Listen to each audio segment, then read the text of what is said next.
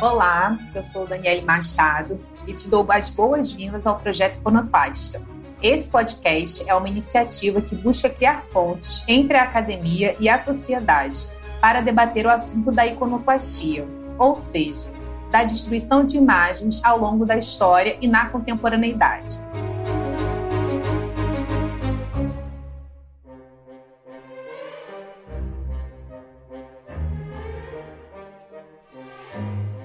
Eu sou historiadora da arte e hoje estou atuando como apresentadora desse podcast. No episódio de hoje, teremos como convidadas a coordenadora desse projeto, Clara Habib, e nossa supervisora, Vera Beatriz Siqueira. E vamos discutir o recente artigo escrito por elas intitulado Iconoclastia e Estereótipo: Retratos da Destruição do Patrimônio Público do Rio de Janeiro. Mas antes disso, convido nossas convidadas a se apresentarem. Por favor, Vera. Bom, eu sou Vera Beatriz Siqueira, sou historiadora da arte, professora e pesquisadora da UERJ, do Instituto de Arte da UERJ, onde eu atuo como professora da graduação e da pós-graduação, e no momento eu sou orientadora da Daniele e supervisora da Clara Bibi, a coordenadora desse projeto. Eu sou a Clara Habib, coordenadora do projeto Iconoclasta. Também sou historiadora da arte. É, ao longo de toda a minha formação, eu estudei imagens religiosas que foram polêmicas e que estiveram sempre à margem e à beira de serem destruídas. E foi assim que finalmente eu cheguei a esse assunto da iconoclastia, que é o que eu estudo nesse momento. É, o projeto Iconoclasta faz parte do meu projeto de pós-doutorado, que eu realizo pelo programa de pós-graduação em artes visuais da UERJ, sob a supervisão da Vera, e esse projeto é financiado pela FAPERJ. Então, seguindo, nós estamos aqui para conversar sobre o texto de vocês, intitulado Iconoclastia e Estereótipo: Retratos da Destruição do Patrimônio Público do Rio de Janeiro. Quando começamos a ler, vocês nos convidam a viajar para o mundo da Grécia Antiga, em meio à Guerra do Peloponeso, em 415 a.C por que vocês consideram importante fazer esse deslocamento? Vocês poderiam nos contar mais sobre esse episódio e sobre os personagens envolvidos? Na realidade, esse caso né, da, da destruição das imagens né, na, na Grécia Antiga, ele não apareceu como um caso inicial, né? Assim, foi depois que a gente já estava escrevendo uma outra parte do artigo em que a gente cita um conto, né, do Machado de Assis que fala sobre uma visita de Alcibiades, é que a gente voltou a essa figura e a esse caso da destruição das imagens, né, das ermas né, no contexto da Guerra do Peloponeso na Grécia Antiga. Na realidade, foi um, um evento que da noite para o dia apareceram umas estátuas destruídas né, na cidade de Atenas. Era o contexto dessa guerra entre Atenas e Esparta, né? E essas estátuas destruídas foram, quer dizer, houve uma série de interpretações muito variadas, né, sobre as razões dessa destruição. Né? Então, teve gente que entendia como uma questão cívica, civil, né, no contexto da própria guerra entre Esparta e Atenas, outros que interpretaram como um sacrilégio, né, uma, porque aquelas imagens eram chamadas de ermas, porque elas encarnariam né, a proteção do deus Hermes, né? Então, na verdade, tem um fundo religioso, então aquilo teria, seria religioso. Outros achavam que tinha sido simplesmente um, um ato de vandalismo. E aí esse episódio foi interessante para a gente trazer a questão da própria iconoclastia, né? Que também é sempre vista de maneira muito variada, né? Assim, pela opinião pública em geral, assim, né? mesmo na contemporaneidade. Né? Tem pessoas que acham que é um absurdo, tem pessoas que acham que é um gesto politicamente informado muito relevante, tem outros que acham que é, é coisa de vândalos, né? de, enfim. Então a gente achou que era um, era um caso né, que aconteceu há muito tempo atrás, mas que poderia servir justamente de porta de abertura para todos os os casos que a gente analisa nesse artigo. Eu acho que a Vera já introduziu muito bem a questão. É, eu acho que tem uma outra coisa que é importante a gente falar também, que esse caso, que é um caso muito antigo, nos mostra também que a iconoclastia ela tem uma dimensão histórica, né? Principalmente aqui no podcast é importante a gente falar sobre isso, uma vez que a gente tem um objetivo de divulgação científica aqui. E parte da opinião pública acredita que essa iconoclastia que a gente está assistindo na contemporaneidade, principalmente quando se trata da destruição dos monumentos públicos, que essa iconoclastia é uma coisa nova, né? Muita gente atribui isso a um fenômeno contemporâneo, inflamado pela era da internet, né? É, alguns pesquisadores também é, entendem esse fenômeno da destruição dos monumentos como um, como herdeiro da Revolução Francesa, né? E esse caso também da antiguidade é interessante para a gente mostrar que a destruição das imagens ela tem uma dimensão histórica e é uma dimensão muito longa, né? Eu costumo dizer que existe destruição da imagem desde que existe imagem, né? Então também a gente voltar na antiguidade clássica é importante para a gente entender que não é de hoje que existe iconoclastia, né? E, em segundo lugar, a gente usa esse caso também para mostrar que as coisas nem sempre são o que parecem, né? À primeira vista, essas destruições elas poderiam ser interpretadas, como a Vera muito bem disse, por motivos religiosos ou por mero vandalismo. E no fim, a gente começa a entender que essa destruição tem várias camadas, né? Que a iconoclastia ela pode ser utilizada como uma ferramenta para atingir os mais diversos propósitos, né? Nesse caso, é, os historiadores acreditam que essa destruição ela foi utilizada para manipular uma situação política aí e acusar uma pessoa, no caso Alcebiades, que já estava avisado, né? Então, guardadas as devidas diferenças, né? Esse guardado também é, é, é, essa temporalidade muito distante, o fenômeno de, da destruição do patrimônio público no Rio de Janeiro também possui essas, essas diversas camadas e também atende a diversos propósitos. Então, foi mais ou menos por isso que a gente usou esse caso como como introdutório para começar a falar né, do patrimônio público no Rio de Janeiro.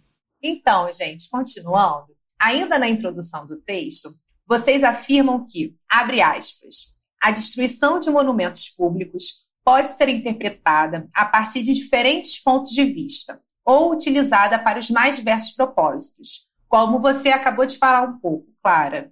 Em seguida, vocês propõem que o conceito de iconoclastia seja pensado de forma ampliada. Vocês poderiam nos dizer o que é iconoclastia, pensado da forma mais tradicional, e também qual seria a proposta ampliada de iconoclastia que vocês estão apresentando? Então, Dani, a gente já falou bastante sobre o conceito literal de iconoclastia em diversas ocasiões aqui nesse podcast, então vou tentar ser breve nessa parte. Se a gente fosse a ter, de uma maneira muito preciosista, a etimologia da palavra, iconoclastia significa quebrar imagens. A palavra ela tem uma origem grega e ela é formada a partir do termo icon, que significa imagem ou ícone, somado ao termo klasten, que significa quebrar. Então, seu significado literal é a ação de quebrar imagens. E na sua origem, essa palavra ela era utilizada para tratar especificamente da destruição de imagens religiosas, mais especificamente ícones bizantinos. Mas logo, a sua utilização ela já foi expandida e passou a ser utilizada para caracterizar a destruição de qualquer imagem, não somente as religiosas. O que a gente está propondo nesse artigo é ampliar ainda mais essa utilização. Mas apesar disso, não fomos nós que inventamos essa possibilidade de ampliação. O Dário Gamboni, que é um importante estudioso da temática, no seu célebre livro A Destruição da Arte, ele já apontava para a possibilidade do termo iconoclastia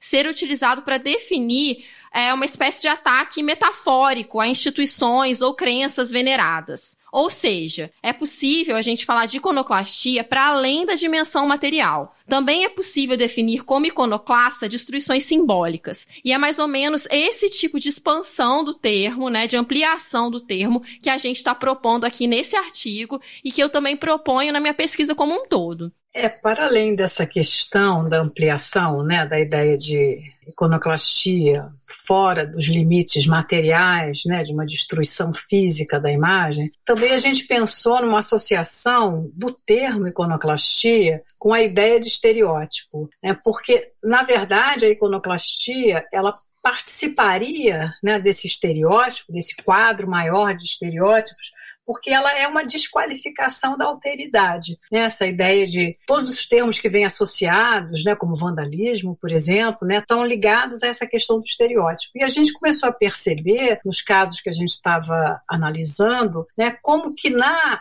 na destruição dos monumentos, porque no nosso caso a gente está trabalhando com destruição de monumentos, especificamente, né, do patrimônio do, da cidade do Rio de Janeiro, destruição ou deslocamento de monumentos. Nessa, nesse processo, uma série de estereótipos se cruzam. Né?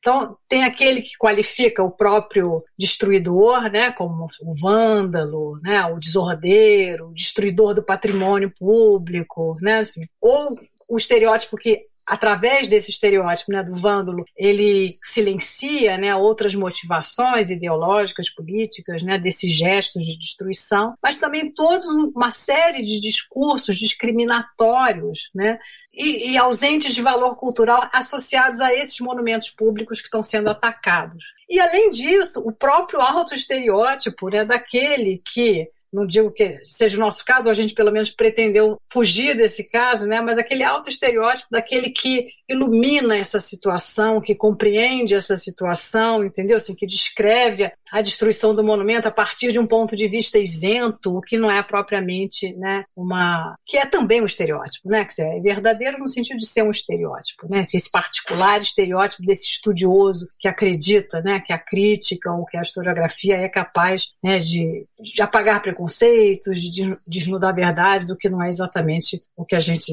vê acontecendo. Né? Então a gente quis ampliar o escopo né, da ideia de iconoclastia, ao mesmo tempo pensá-la como parte de um estereótipo, né? ou, assim, de uma camada, de camadas e camadas de estereótipos que se associam né, à análise e à interpretação desses casos de destruição de patrimônio público. Vamos então para a próxima pergunta. A Avenida Presidente Vargas é uma via fundamental para o trânsito do centro da cidade do Rio de Janeiro, da qual falamos. Ao ler o texto de vocês, eu fiquei tentando imaginar como seria antes, as igrejas que foram destruídas. Uma história que, pelo que vocês contam, está recheada de contradições. Vocês poderiam nos falar sobre este episódio que vocês tratam como um ato iconoclasta do Estado? Ao tratar desse caso, eu acho que o nosso grande desafio estava em tentar entender como uma mesma estrutura governamental que possibilitou a criação do SFAM, né, o órgão que definiu as bases para a preservação do patrimônio, foi capaz de permitir uma destruição dessa proporção. É, dentre as igrejas demolidas, eu destaco principalmente a igreja de São Pedro dos Clérigos, a única igreja da cidade com planta curvilínea, diga-se de passagem, uma das únicas do Brasil, né, é, e a estratégia utilizada pelo governo para possibilitar essas demolições foi, foi um instrumento do destombamento. Ou seja, um patrimônio que tinha sido recentemente tombado, ele perde nesse momento, sem grandes dificuldades, sem grandes problemas, ele perde o seu status de bem protegido e vai ao chão junto com parte do tecido urbano colonial, parte da pequena África e uma das partes mais graves dessa destruição também é, gira em torno de um deslocamento de uma população que era considerada indesejada, que residia nessa região da cidade. Então, todos esses aspectos nos possibilitam caracterizar as demolições realizadas para a abertura da Getúlio Vargas como um urbicídio. Ou seja, uma destruição tática, planejada, que não parece pra gente simplesmente uma consequência da reforma urbana, mas um fim em si mesmo, um projeto político articulado. É, e muito sintomaticamente, né, disso que a Clara está falando, que é um projeto político, a gente vê que ela, é, ela foi anunciada né, como uma grande avenida moderna, né, assim, um, um, signo de modernização, mas na verdade ela não se tornou moderna tão cedo. Entendeu? Ela demorou a se tornar moderna. Né? Não houve a construção de edifícios modernos na, na via né, expressa. Ela se tornou realmente uma via expressa, né, de intenso fluxo de veículos, né, virou um eixo viário, muito mais do que uma avenida, no sentido da, por exemplo, a Avenida atual Rio Branco, né, a Avenida Central, que era um bulevar, que veio junto, né, a construção da avenida com toda a construção dos edifícios modernos que encarnavam aquele valor de modernidade. Na Avenida Presidente Vargas a gente não vê isso, a gente vê ao contrário, que ficaram terrenos vagos, até hoje a gente vê um pouco isso, mas naquela época era uma série de terrenos meio baldios, meio vagos, alguns prédios do século XIX, alguns poucos prédios mais recentes, entendeu? E toda essa parte destruída, entende? Então, na verdade, ela virou uma espécie de monumento à destruição, entendeu? Monumento à própria que a modernidade era entendida não só a modernidade, mas a modernização urbana era entendida como um projeto de destruição. E talvez isso é que tenha sido moderno nela, né? Assim, a escala de destruição que ela envolveu na sua construção. Vamos então para a próxima pergunta. Ir à Praia de Ipanema, com frequência, significa passar pela Praça General Osório. Ao passarmos por lá, é difícil perceber que há um chafariz em seu centro. Mas esse não era o lugar original dessa escultura, certo? Então eu gostaria de ouvir mais sobre essa história. E também gostaria de saber, a partir desse caso, qual a importância do lugar que um patrimônio ocupava e do qual passa a ocupar para se pensar nessa ideia ampliada de iconoclastia. Bom, o Chafariz das Saracuras, né, conhecido como Chafariz das Saracuras, né, uma obra do mestre Valentim, ele era um chafariz dentro do convento da Ajuda, né, ali na região atual, região da Cinelândia, mais ou menos, né, ele ficava lá. E assim, a gente se interessou por esse é, aspecto, né, por essa obra em particular e por esse deslocamento dele do centro da cidade, né, no, no pátio de um convento, né, para o centro de uma praça em Ipanema, porque a gente queria entender também o próprio deslocamento, esses deslocamentos, né? Que o Burle Marx, por exemplo, tinha uma frase que ele dizia que todos os chafarizes do Rio de Janeiro deviam ser feitos com rosca, porque eles trocavam de lugar toda hora, entendeu?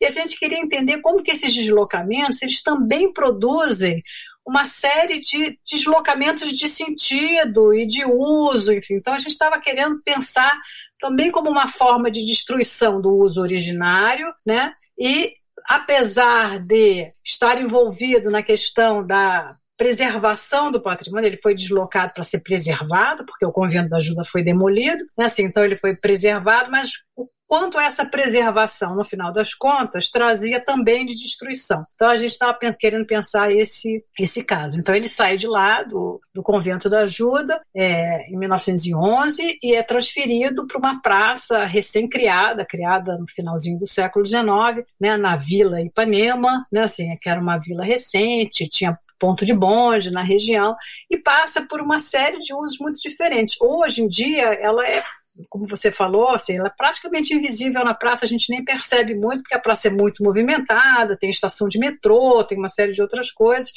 e ela fica ali meio no, no miolo, está é afastada, tem um fosso que às vezes está com água, às vezes não está com água, entendeu? Assim, mas a nossa ideia foi justamente pensar sobre essa história né, dessa, desse chafariz ao longo do tempo, os seus diferentes usos e o que isso significa em termos de deslocamento de sentido e deslocamento da própria ideia de, de patrimônio, entendeu? Porque quando nos anos 20 ele, a fonte não tinha água, então ela era usada como banco, playground de criança, entendeu? Assim, depois ela bota uma água, aí ela passa a ser usada, passa a ficar mais distante, depois cerca, aí tira cerca, aí bota fosso, aí tira fosso, né? O que que todas essas transformações na história desse monumento causaram de destruição, no final das contas, do sentido, não só o sentido originário, né? enfim, uma fonte dentro de um convento, né, aquela fonte colonial, mas todo o resto, entendeu? Assim, a relação, porque patrimônio é uma coisa que precisa ser público, né? Assim, a ideia de patrimônio precisa ser alguma coisa que as pessoas reconheçam como patrimônio, né? Assim, e é o que a gente percebe na história desse monumento é que não há esse reconhecimento, né? Às vezes há um momento ou outro, mas não há um reconhecimento do valor desse chafariz como monumento, nem o valor das próprias imagens em bronze que são frequentemente roubadas, né, que também incluem esses atos iconoclastas de destruição, roubo, etc., né, que são as primeiras esculturas fundidas no Brasil, né, pelo mestre Valentim, entendeu? Nem o, o valor do patrimônio do, do, próprio chafariz colonial, tudo isso vai ficando meio perdido no meio dessa história de destruições que se somam, né? A construção do fosso, as pessoas jogando lixo no fosso, na feira hippie, tudo isso são destruições que vão se acumulando, né, a partir da primeira delas, que foi o deslocamento do chafariz, entende? Então, é isso que a gente queria entender entender nesse caso. Eu acho que a Vera já falou muito bem sobre esse caso, né? E a única coisa que eu complemento é que ele é bem interessante justamente para a gente retomar a pergunta que você fez antes, Dani, sobre uma possível ampliação na utilização do conceito da iconoclastia, né? Então é bem interessante perceber como mesmo o patrimônio não ter sido materialmente destruído, como a Vera falou, né? Ele foi transferido para justamente para preservá-lo da destruição. A sua transferência ela acarreta uma série de destruições, né? Principalmente na, nos seus usos e nos seus sentidos, né? Obrigada por responderem. Vamos lá. O terceiro caso de estudo que vocês apresentam é o do roubo de uma estátua que tinha 2 metros de altura e pesava 400 quilos. O que vocês poderiam destacar dessa história para dimensionar a importância da escolha desse episódio para o texto de vocês? E eu também gostaria de saber como que ele se relaciona com o conto do escritor Machado de Assis. Bem, esse caso é um caso bem impressionante. A gente está tratando então do furto de uma parte de um monumento dedicado ao Marechal Deodoro da Fonseca, que fica na Glória, né?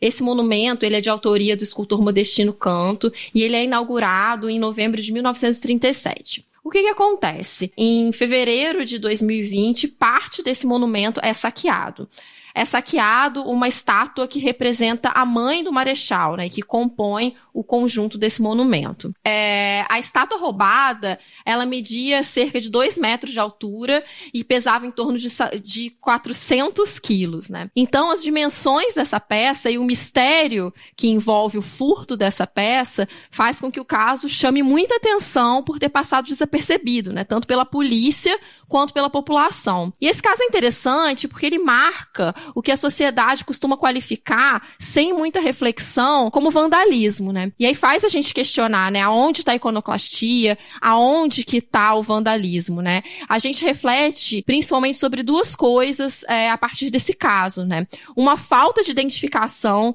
da população, da sociedade em geral, com esse monumento que já não representa mais seus ideais, então é um monumento que ele passa desapercebido na paisagem da cidade, e também o próprio descaso do poder público com o patrimônio material, né? A gente vê que o poder público ele se mostra incapaz de proteger o patrimônio de furtos é, impressionantes como esse, né? É, o conto do Machado de Assis caiu como uma luva para a gente, na realidade, né, quando a gente começou a discutir esse, esse caso. Porque o que a gente estava vendo, né, como a Clara já falou, é que esse era um monumento que já nasceu marcado por um certo artificialismo. Né, assim, era um monumento ao Marechal Deodoro, construído em 37, no contexto do Estado Novo, do início do Estado Novo, entendeu? Assim, já fez uma alteração no, na Praça Paris, porque agora ele não está no, na parte que a gente chama de Praça Paris, que é cercado. Mas ele pertencia ao complexo de Praça Paris, que inclusive ia se ampliar e acabou não se ampliando. Então ele já teve uma alteração no projeto do próprio Agache, entendeu? Ele era uma espécie de monumento ao classicismo francês, mas era uma coisa, né, aquele Marechal Deodoro, né, levantando ali o braço, olhando para o mar. Aquilo tudo já tinha um dado de postiço né, e de artificial no momento da sua inauguração. Né? E isso a gente, a gente percebe que ele já é marcado desde a sua origem por essa artificialidade, né, ou esse artificialismo, né, e isso permanece, a população não se conecta com esse monumento. Então, assim, ele hoje em dia é usado por moradores de rua, né, pessoas em situação de rua que dormem ali naquela, naquelas bases, mas aquilo não tem, não tem esse sentido de patrimônio, entendeu? Então, assim, é um, é um monumento que está lá, mas que ninguém nota muito a presença dele, entendeu? Assim, que ninguém nunca ligou, talvez não, as pessoas não sabem nem quem é que está lá representado em cima daquele, né, daquele monumento, daquele pedestal, entendeu? E o conto do Machado de Assis fala sobre isso, né? Fala sobre uma visita que um, um desembargador X, que era uma pessoa, X é o nome que ele tem no conto, né? É muito versada na cultura clássica, ele chegava de noite em casa, pegava livros, ia ler sobre a cultura clássica, e num desses dias ele, o general Sibia desapareceu na frente dele, entendeu? Pelos dotes espíritas que ele foi desenvolvendo, o general apareceu na frente dele, ele passa a conversar com o general e ele tenta explicar para o general o mundo moderno. O general não, não entende nada, né? Assim, que tudo aquilo passou, entendeu? Que aquelas, aqueles valores todos não existem mais, né? E sobretudo a roupa, né? O Alcibiades fica muito impressionado porque eles vão, eles iam numa festa, né? Assim, estavam lá adiante, programando de sair para ir uma festa, mas ele tem que botar gravata, então ele tem que amarrar aquele cidadão ateniense lá tem que botar gravata, amarrar chapéu chapéu, bengala, casaca, e aí ele acaba morrendo de novo, entendeu? Ele morre uma segunda vez. E o desembargador precisa chamar um amigo na polícia para né, desovar o corpo de Alcibiades, entendeu? Morto pela segunda vez na casa dele. Então a nossa ideia desse morto pela segunda vez era justamente isso, quer dizer, ele agora ele é destruído, e não é a primeira vez que ele é atacado, mas é, agora foi numa uma escala muito grande, né? E continua atacado, ninguém fez nada, tá lá, a estátua não voltou para o lugar, ninguém fez a réplica, que normalmente é o que faz, né, a Secretaria é, de Obras, né, ela faz uma réplica da, da estátua e recoloca no lugar. Não foi feito isso. Então, ele foi atacado, mas ele já, já nasceu morto, entendeu? Assim, e aí morreu pela segunda vez. Então, esse ponto caía assim, como uma luva para a gente discutir essa questão do patrimônio. É bem interessante a gente frisar isso que a Vera falou, né, sobre ninguém ter feito nada, né. É, esse ataque iconoclasta, ele acontece em 2020 e existem algumas notícias que falam, que usam o termo vandalismo, né, que falam que a estátua foi roubada provavelmente para para ter o bronze fundido, né, e ter um lucro econômico dos ladrões, né, com esse roubo. E a comunidade jornalística fica muito revoltada a princípio e a prefeitura fala que vai tomar as devidas providências para o restauro da estátua. E a gente vê que anos se passaram e, e nada foi feito, né? A estátua não foi restaurada. E isso leva a gente até pensar no nosso último caso, né, sobre algumas revoltas seletivas diante de alguns ataques iconoclastas, né? A gente vai ver vê que muita gente brada contra alguns ataques iconoclastas que têm a fundamentação política, mas, por outro lado, é, a estátua da mãe do Marechal Deodoro está desfalcada até hoje e ninguém parece se incomodar, né? Nem a opinião pública, nem mais os jornalistas e nem a prefeitura, nesse caso. Bom, então já que você falou, para no último é, caso, a gente vai entrar nele agora é, de todos os casos que vocês analisam, o do incêndio do monumento do descobrimento do Brasil é o que mais se parece com a iconoclastia que a gente está acostumado, em sua versão mais conhecida. Como que vocês fizeram para analisar esse episódio a partir dessa ideia de iconoclastia mais ampliada?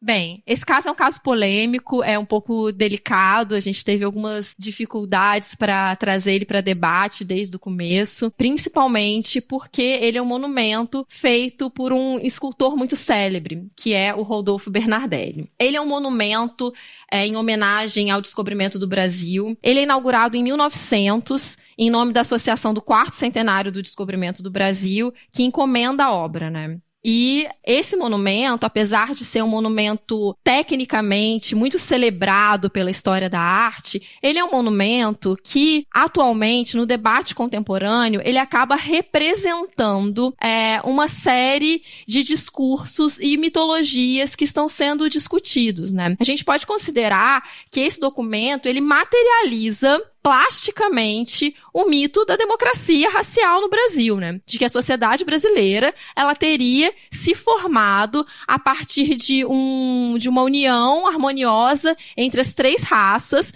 possibilitadas a partir da chegada de Cabral e dos portugueses no Brasil, né? Então a gente trabalha com essa polêmica inicial, que é de um monumento que é muito celebrado pela história da arte, que ele é tecnicamente muito muito celebrado, né, feito por um escultor de renome, mas que ele materializa valores que enquanto sociedade estamos tentando desconstruir. E o que acontece? Ele é destruído muito é, no calor de outras destruições de fundamento político que a gente tem visto, né? Ele é destruído como um protesto, né? Ele, ele é destruído no contexto das manifestações contra o projeto de lei 490, que ele prevê alterações nas regras de demarcação de territórios indígenas, propondo um marco temporal, né? O que, que é esse marco temporal? É, seria um documento que consideraria território dos povos indígenas somente as áreas ocupadas por eles antes da promulgação da instituição de 1988, né? Outro aspecto problemático desse projeto é a proposta para o fim dos usos exclusivos das terras demarcadas pelos povos originários, abrindo espaço para muita exploração do meio ambiente através do garimpo, mineração. Então, os manifestantes, eles fazem toda uma associação desse projeto colonizatório brasileiro com esse monumento que homenageia o descobrimento do Brasil. Então ele vira, de certa forma, no calor dessas manifestações, um alvo perfeito, né? É, e nesse calor das manifestações, né, que a Clara, a que a Clara se referiu aí, houve toda uma repercussão, né, desse gesto, né, muito teve quem se manifestasse favoravelmente, né, evidentemente ao gesto político, né, de intervenção desse coletivo indígena, né, sobre esse monumento que materializaria esse discurso, né, esse discurso discriminatório, esse mito de origem brasileiro, mas também teve uma série de pessoas que por conta do valor artístico do monumento, se manifestaram contra a destruição, dizendo que teria sido um erro. Né? Assim, tanto, tanto monumento ruim aí para a gente destruir, eles vão destruir esse que é um, seria um monumento bom, né? um monumento de uma arte muito valorizada. Né? E aí o que interessava também a gente pensar é em todas as questões que isso gera, né? Justamente um gesto como esse, depois esse tipo de reação, né? Envolvidos naquela ideia de estereótipo, como a gente falou, né? Então tem o estereótipo do vândalo que destruiu um monumento, mas também tem esse estereótipo do crítico que diz, olha, esse documento, esse monumento você não devia ter atacado, não, você devia ter atacado outro monumento. E aí a gente pergunta, mas qual é o valor do gesto iconoclasta, né, politicamente informado? É o próprio gesto, entendeu? Assim, é essa essa reação a um discurso discriminatório, ele em si é um valor, né? Ou é o valor histórico e artístico daquele é, monumento que está sendo atacado, entendeu? Assim, onde que reside né, o valor desse gesto é, iconoclasta? Né? E cabe ao crítico, né, cabe, né, no caso aí, a Clara e eu que escrevemos esse artigo, cabe a gente julgar isso a partir de um critério artístico, né, assim, que outras camadas de sentido e de propósito a gente precisa entender para compreender historicamente um gesto iconoclasta. Entendeu? Se a gente pensou nesse caso, né, poderia ter sido outro, né, porque tem uma série, como a, a Clara falou, uma série de gestos iconoclastas né, políticos, assim. Mas a gente pensou nesse porque era justamente um caso que incluía todas essas questões, entendeu? Incluía um monumento artisticamente muito valorizado, né, sobretudo por pessoas ligadas né, à, à análise da escultura oitocentista brasileira, né, ou acadêmica. Né, existia um gesto politicamente informado, mas muito circunstancial, né, assim, porque esses críticos, né, que falam mal desse gesto de destruição, eles costumam dizer, ah, mas não adiantou nada, né, o projeto de lei foi votado e aquilo não repercutiu. Mas o valor do gesto iconoclasta estaria nessa repercussão, aquele que não é, aquele que não consegue nada, entendeu? Ele é um gesto inválido em si, entendeu? Ele não é um gesto de ataque ao discurso discriminatório que vale por si. Enfim, então todas essas questões que estão envolvidas, a gente achou que era importante e esse caso era um caso que reunia tudo isso. Então, e dava para a gente tocar nesse tema que é, assim, a Clara teve até um certo pudor, né, de mexer com esse assunto, mas eu falei para não, a gente tem que mexer, a gente tem que botar o dedo nessa ferida, né? A gente está ocupando esse lugar, né, de falar da iconoclastia, entendeu? Assim, então a gente tem que levantar dúvidas sobre o nosso papel nisso tudo também, né? Sobre o que, que o historiador da arte, o que, que o crítico pode fazer, né? E como ele pode compreender e lidar com, com a compreensão desses gestos.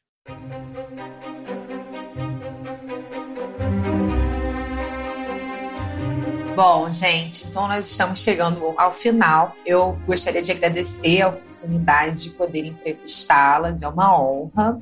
Uma honra também poder participar do projeto Iconoclasta e do seu podcast. E deixo para vocês agora uma breve fala de encerramento e como que as pessoas que assistirem, né, ouvirem esse podcast, poderão conhecer mais sobre o trabalho de vocês. Então, primeiramente, eu queria agradecer a Dani por ter aceitado participar como host nesse episódio e agradecer principalmente a Vera pela parceria tanto na escrita desse artigo quanto na orientação das minhas reflexões sobre iconoclastia, né? Esse assunto que é tão urgente a gente discutir em face de todas as manifestações iconoclastas que a gente tem testemunhado na contemporaneidade, né? Enfim, eu tenho escrito alguns artigos sobre o tema, é, eu cito alguns. É, eu escrevi um artigo sobre iconoclastia religiosa que foi publicado recentemente nas atas do colóquio do CBHA, que é o Comitê Brasileiro de História da Arte. Ele está disponível online. Eu posso deixar na descrição desse episódio. Eu também publiquei um artigo de abertura para um dossiê temático sobre iconoclastia que eu organizei para a revista Consínitas. Recentemente eu também publiquei um, um pequeno artigo de opinião com teor jornalístico para a revista virtual das artes sobre os ataques que a gente está testemunhando também de manifestantes da causa ambiental, que eles têm perpetuado alguns ataques iconoclastas dentro de museus. Eu publiquei esse artigo também, que é possível encontrar online. E por fim, falar, né, desse artigo que eu e a Vera construímos juntas, que tá bem interessante. Então é isso. É, eu gostaria de agradecer mais uma vez pela construção conjunta desse episódio e me despedir até o próximo episódio do Projeto Iconoclasta. Eu agradeço imensamente a Clara pelo convite, para escrever com ela esse artigo. Na verdade, foi eu que convidei ela, mas a gente construiu esse artigo juntos e foi muito bom, entendeu? Assim, porque Eu nem vou falar muito aqui dos meus, do meu trabalho, porque não é exatamente o tema, né? Eu não, tra não trato especificamente dessa questão da iconoclastia, mas foi muito bom tratar disso com ela e a partir de reflexões de questões que eu já tinha tratado antes, né, de, de, história urbana, né, de questão de monumento público, enfim. Então foi muito interessante é, escrever esse artigo. Né, eu sou uma pesquisadora ligada à história da arte moderna no Brasil, né, mas foi muito interessante associar me associar, Clara, na escrita desse artigo, entendeu? E até aprender muito com ela dentro dessas discussões. Agradeço também a Dani, que é uma orientanda querida também, né, que pelas perguntas que fez e pela leitura do artigo, né, assim, é, esse estabelecimento de pontes aí com questões, né, mais amplas, é sempre interessante a gente pensar. Né? Então é isso, despeço e agradeço a todas. Quanto ao projeto Iconoclasta, vocês podem encontrar no Instagram através do perfil arroba Projeto Iconoclasta e nos escutar através da sua plataforma de streaming preferida. Sigam, curtam e compartilhem nosso conteúdo para mais pessoas. Obrigada e até a próxima!